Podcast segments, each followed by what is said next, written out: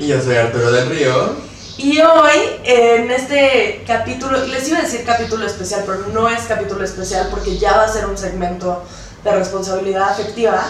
Estamos con mi psiquiatra, Gerardo, Gerardo Alonso, eh, y vamos a empezar a hacer esta cápsula sobre salud mental dirigida más hacia psiquiatría, porque hemos estado recibiendo pues, muchísimos mensajes pidiéndonos como definiciones específicas, queriendo saber cómo es ir al psiquiatra. eh, y nosotros también queremos hacer esta nueva sección donde queremos quitarle el tabú a ir al psiquiatra porque creemos que sí, o sea, justo antes de empezar a grabar esto, hablábamos con Gerardo de lo difícil que es el estigma de la psiquiatría, que muchas veces, mi mamá me lo dijo, o sea, ya vas a ir con el, con el loquero. Y yo, pues no sé si loquero, pero sí ya voy con el psiquiatra. Sí, o sea, presentar esta perspectiva obviamente mucho más profesional. Al final, eh, en todos estos temas que hablamos en los capítulos, tiene mucho que ver con nuestra perspectiva, con nuestras opiniones, lo que nosotros conocemos. Entonces, yo estoy estudiando psicología, pero igual no es una perspectiva que pueda ser tan amplia. Entonces, lo importante de crear este segmento es eso, o sea, presentarles esta perspectiva completamente profesional acerca de la salud mental y acerca de todos estos eh, problemas que obviamente conocemos y que ustedes también están trabajando y entendiendo. A ver, ahora sí, preséntate. Bueno, mucho gusto, gracias por la invitación. Mi nombre es Gerardo Méndez Alonso, Ah. justamente. Ahí estamos. Este, yo soy médico psiquiatra, eh, egresado de la UNAM y tengo una alta especialidad en trastornos del dormir, ¿ok? Y pues soy miembro de la Asociación Psiquiátrica Mexicana para servirles, ¿vale? Justo yo llegaré, yo llegaré, yo llegué con Gerardo porque no podía dormir, yo tenía problemas enormes de insomnio y pues llegamos a la alta conclusión de que yo lo que tenía era depresión. Y eso es, de hecho, la depresión, o sea, no quiero decir esto para que suene como romántico, pero la depresión fue lo que me acercó a Arturo. y gracias a la depresión, jodidamente, he conocido a gente muy chida, pues porque es una enfermedad que está muchísimo más, eh, es muchísimo más común de lo que se imaginan. O sea, si tienes depresión, no, no te sientas raro porque habemos un chingo de personas con depresión, o sea, y la depresión es una enfermedad, que se sepa, eso, justo hablábamos de, que- de la cultura del echarle ganas, ¿cómo le dices? Cultura del esfuerzo. La cultura del esfuerzo. Pues sí, pues sí, e- es muy de los adultos, ¿no? Como estar escuchando esta cosa de, ay, échale ganas, y es que si te levantas temprano y haces cosas se te va a quitar la tristeza. Es, no estoy triste, güey, o sea, no estoy triste. A ver, pones Sí, o sea. Perdón, que si lo pones por allá, porque Ah. se- Pero sí, justamente, o sea, le quitarle todos estos estigmas, el saber que estas cosas existen, el sí hablarlo, que es bien importante, que obviamente justo lo que decía Constanza que, y Gerardo, que en la generación de más arriba y más de nuestros padres y todas generaciones más arriba, pues vivían en un eh, sistema sociocultural completamente diferente al nuestro, eh, donde obviamente no se hablaba de las cosas, donde se, ve- se premiaba a la gente que era más fuerte, que lo hacía más duro, que trabajaba más, que trabajaba más horas.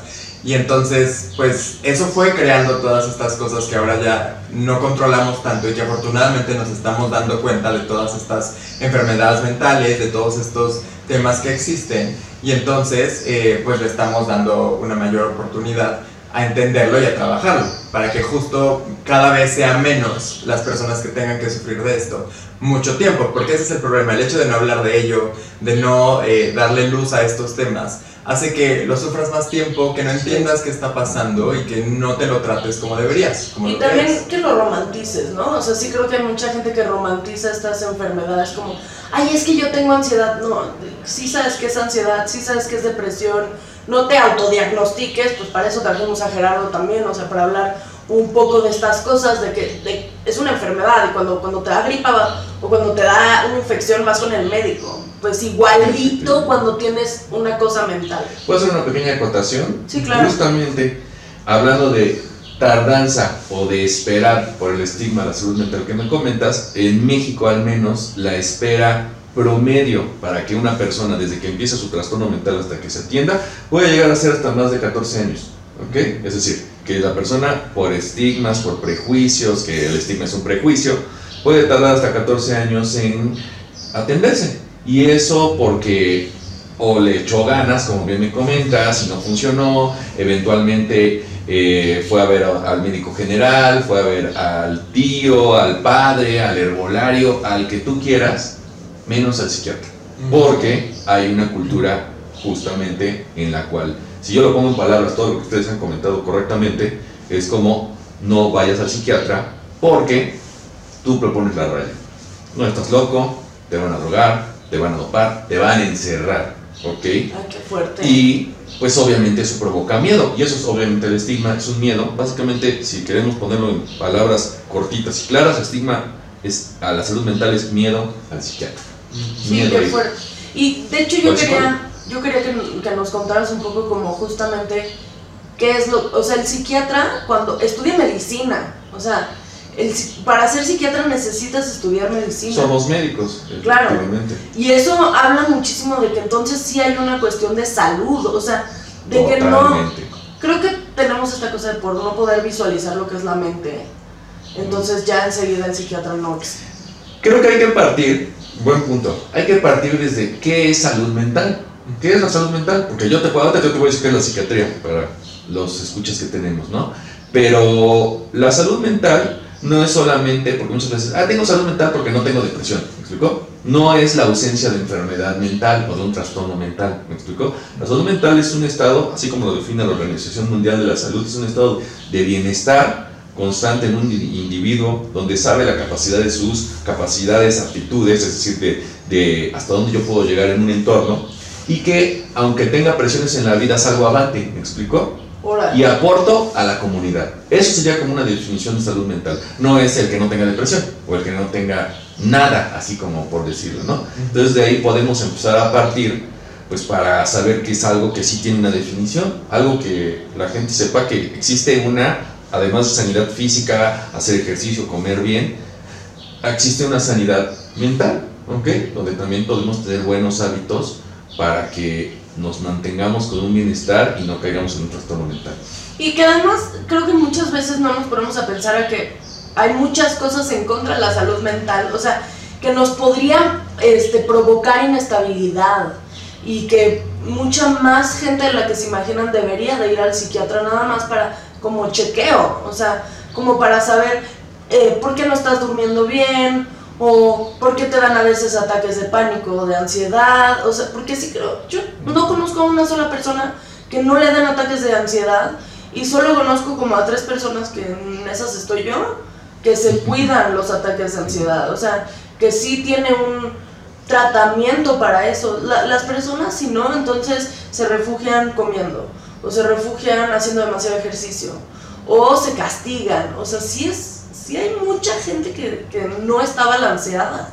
Pues justamente esa es la cultura del esfuerzo, ¿me explicó? Porque tengo crisis de pánico, crisis de angustia, entonces ¿qué hago? No, pues entonces tengo que pararme y correr 5 o 10 kilómetros según yo para que se me quite, ¿no? O tengo que este, dormirme, si me dormía a las 12, bueno, a las 10 para ver si duermo mejor, ¿no? O tratar de comer sano, o meditar, o lo que tú desees, ¿me explicó? Pero a fin de cuentas, pues no es la solución. Eh, Hablando ya en tema, pues justamente lo que el psiquiatra hace, digamos, psiquiatría es una rama médica en donde nos dedicamos a la prevención, detección, evaluación, tratamiento y rehabilitación de los trastornos mentales, que por ejemplo la depresión y ansiedad es un trastorno mental. Y bueno, ¿qué es un trastorno mental? ¿No? Pues que también pues, hay salud mental, hay psiquiatría, que es un trastorno mental. El trastorno mental es básicamente una alteración en funciones de nuestras emociones, funciones de nuestros pensamientos o cognición, así se le dice también, y de, a final de cuentas, de nuestro comportamiento, que repercuten, no son transitorias, eh, son un poco crónicas, tienen un periodo de tiempo específico y repercuten en nuestro funcionamiento diario, es decir, nos hacen sufrir, ¿ok? Sí. No es lo mismo no dormir bien un día porque, pues, no sé, me estresé, a tener un insomnio de tres meses porque, eh, pues quizás ya entré en un periodo depresivo y, pues obviamente, eso hace que mi calidad de vida se disminuya, chicos. Entonces, pues hay Es que pues eso es un momento importante para poder llevar una vida chida.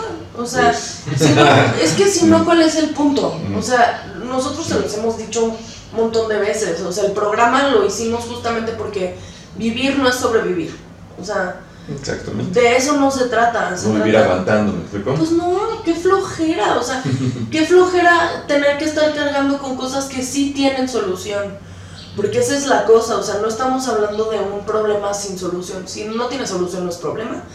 Y, y- y sobre todo cuando hay maneras de, de atendérselo. O sea, en efecto, ir a, a consulta es caro, pero no siempre es caro, porque no, o sea, no solo tienes que ir con alguien este, privado, Tien- puedes ir como a estas instituciones de Sindepre. Y digo, la cosa es informarse y, saber que no estás solo, o sea, que, que eso es muy importante.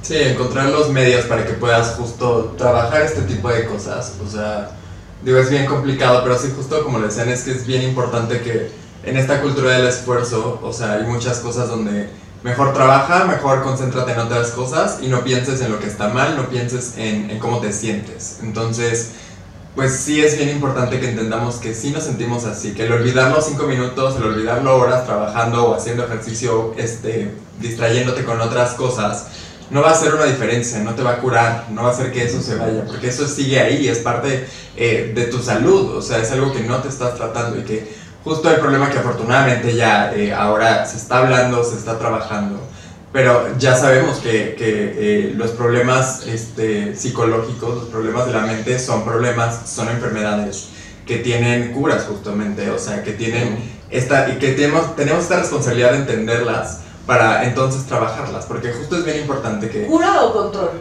Ah, cura o control, exactamente. Dependiendo del tipo de enfermedad. ¿no? Exactamente. O sea, pero la cosa es que, mira, el, a final de cuentas, eh, el chiste, digamos, del asunto, pues, ¿a qué, se, ¿a qué es? A que mejores tu calidad de vida.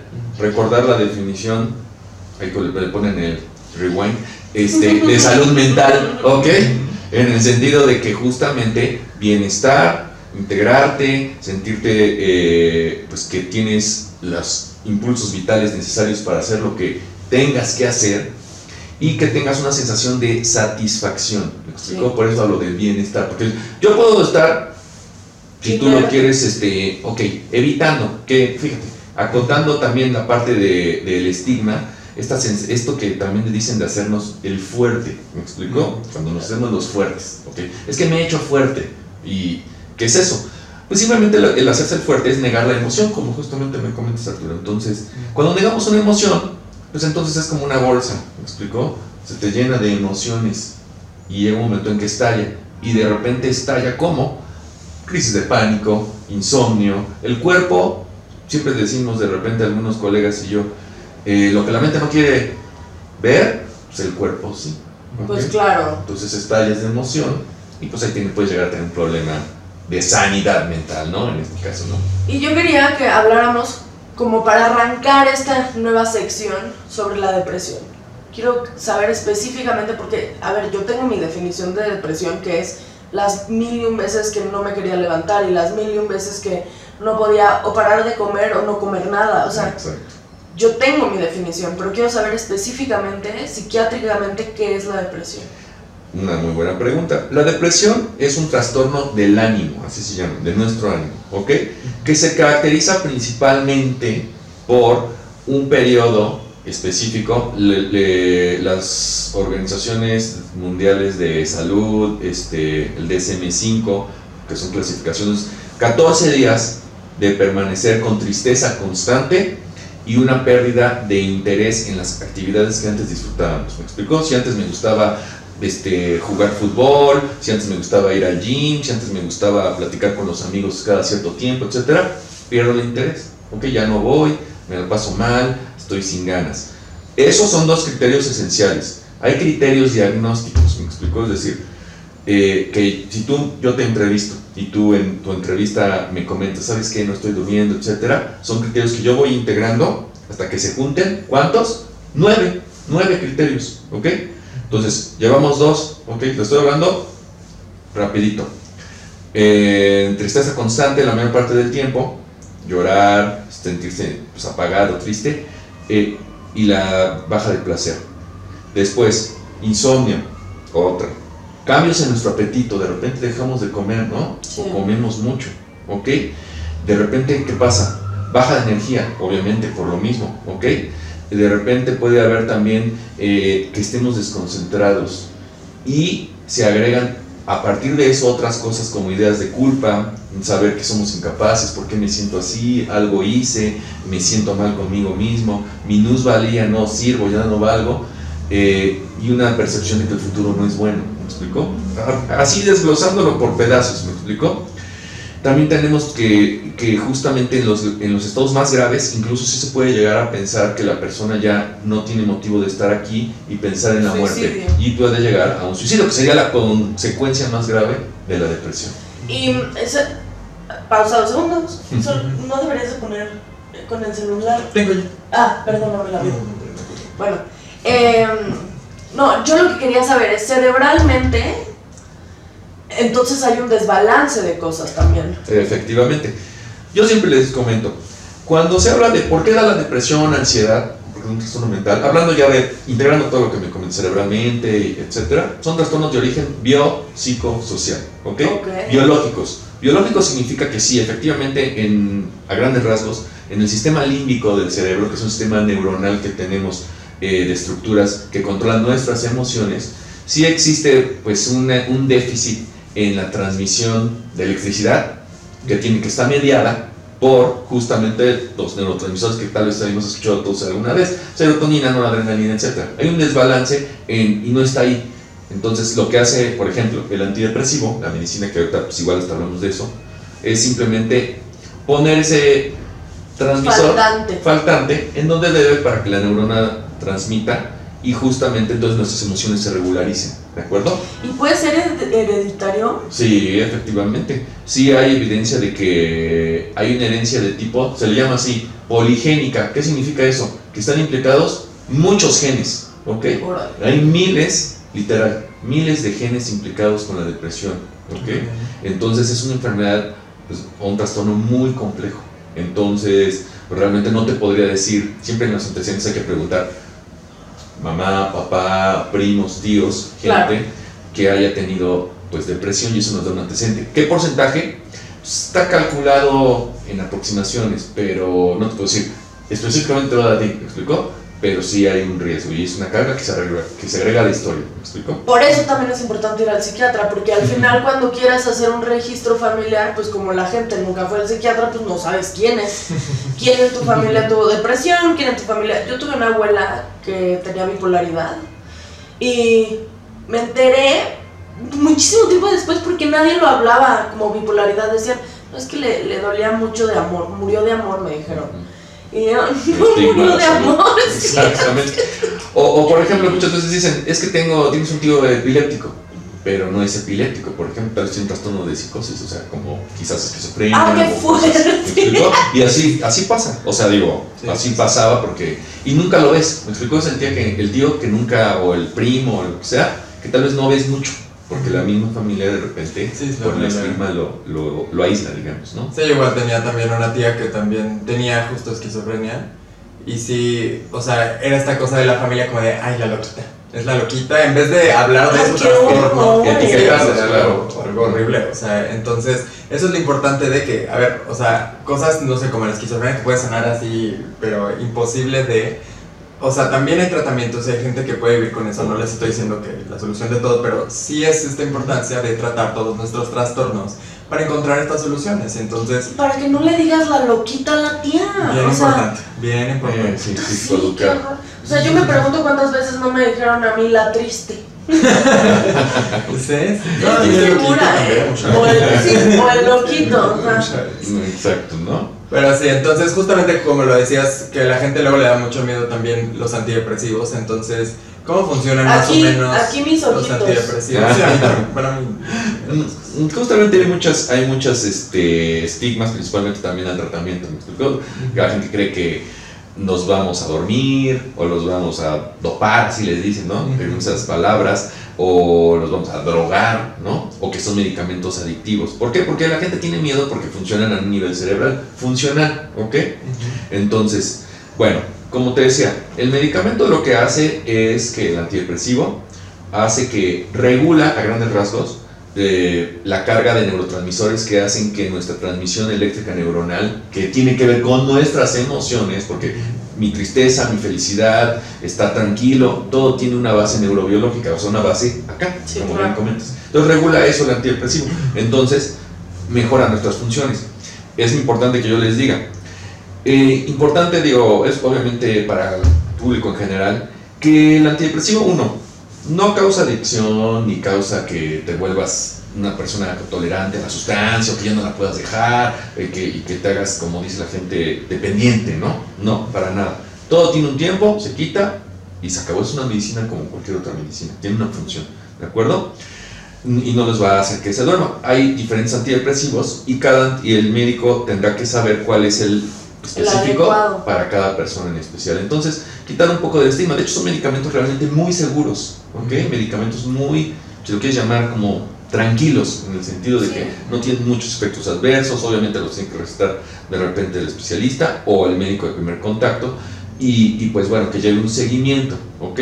Adecuado. Eso es lo importante.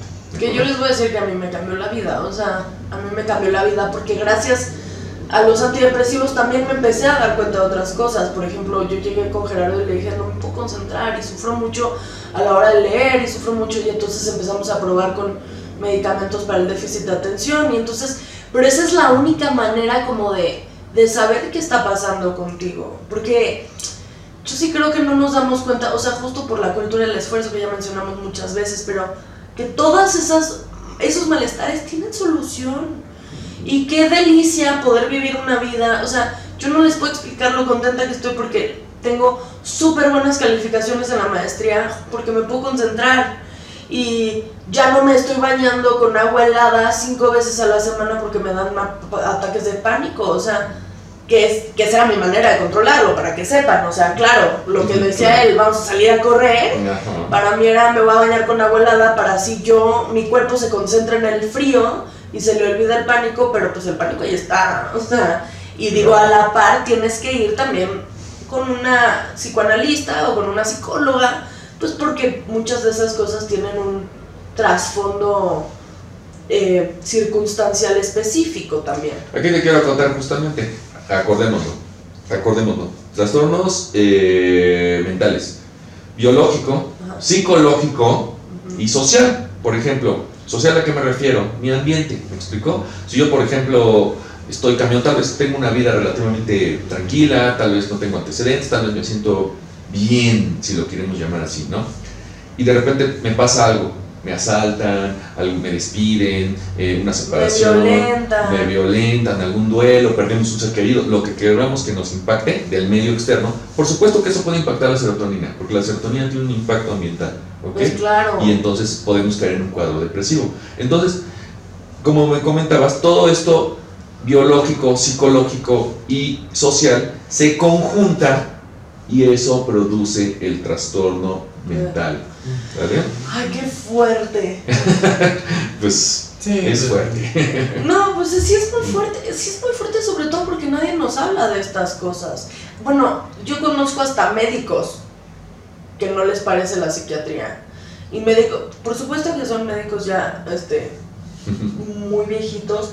Yo tengo un conocido que tiene esquizofrenia y que su médico internista era quien lo eh, medicaba y lo medicaba de tal forma para que tuviera sueño todo el día. No era como ir con un especialista, con un psiquiatra, a ver cuál era. O sea, el, el tema es que justamente por los tabús no nos damos cuenta de lo grave que puede surgir la consecuencia. O sea, yo digo, yo tuve pensamientos suicidas. Arturo ya se los ha contado también. Y la cosa es que es la única manera de atender eso, es a venir y preguntar y ver y probar y saber que no estás solo. Exactamente, entonces, pues sí, la verdad es que ese es el, el trabajo de este segmento, el hecho de informarlos sobre estos temas desde, desde esta perspectiva que es bien importante entender que no solo es hablar de como de, ay, una vez leí que no, o sea, hay gente profesional preparada para entender, eh, apoyarlos y tratarlos en estos temas. Si no se autodiagnostiquen y no se automediquen, o sea, sean prudentes, sean responsables con su salud, con su salud mental, por el amor de Dios. O sea, ya, es que justo ya, ya pasamos de, de tener cápsulas de responsabilidad afectiva como esta cuestión de, pues sí, de charla entre dos pacientes, Ah, bueno, ya les trajimos un profesional, ya tienen, ya pueden mandarnos sus preguntas específicas, ahora sí ya tenemos quien las conteste. Y digo, vamos a dejar los datos de Gerardo, nuestros datos de siempre, pero para que, pues por si quieren venir a consulta o quieren informarse de cosas y de manera anónima también se puede, se vale, o sea, este espacio es para ustedes más que para nosotros. Y pues sí, o sea, agradecerte mucho Gerardo por Gracias por empezar la con nosotros. Sí, este segmento y este algún pensamiento final que quieras decir acerca de esto. Pues yo creo que el pensamiento, sí, muchas gracias Arturo, el pensamiento o la conclusión sería, pues, si detectan algo, porque muchas veces es nada más cuestión de identificar, ¿me explico? Porque nos acostumbramos de repente, como dicen, a lo malo, ¿no? Nos Claro. acostumbramos a estar, pues que así estoy y así estoy 10 años o no sé, ¿no? Si detectan algún síntoma anormal en su comportamiento, en su estado del ánimo, que vean que ya se alargó y que, y que sí les está causando un sufrimiento pues, constante, o sea, triste, no puedo dormir, este, como mal, no tengo energía, no me concentro, ya no rindo en mi trabajo, ya no rindo en, en la familia, estoy intolerante con toda la gente desde hace un tiempo, pues valdría la pena que sí acudieran a un profesional de la salud mental, ¿me explicó? La primera cosa, antes de explicarles esto, yo creo que es identificar. Hay que identificar cuál es, pues, eh, educar a las personas eh, en el sentido de que, pues es que no hay mucha información de repente, porque no es, un tema, como decías, estigmatizado. Entonces, si tenemos algo que sea, eventualmente lo hablaremos, tal vez de ansiedad o algunas otras cosas, este, identificar y que vayan con el médico especialista, por ejemplo.